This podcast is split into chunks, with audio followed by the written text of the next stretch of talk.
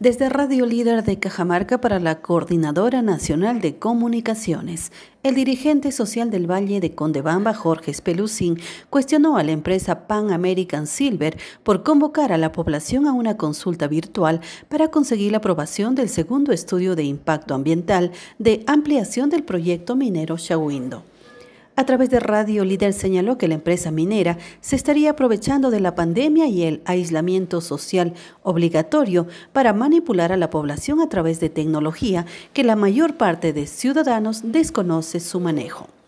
El dirigente social detalló que de aprobarse el estudio de impacto ambiental, se afectaría la cuenca del río Cañaris, ubicado en el centro poblado Araqueda, y se alteraría el orden ecológico al validarse la construcción del PAD número 3. Jorge Espelucín explicó que también se consultará a la población sobre la inversión social de la empresa minera Pan American Silver. Sin embargo, dijo que hasta el momento dicha empresa ha tenido cero inversión en el desarrollo social.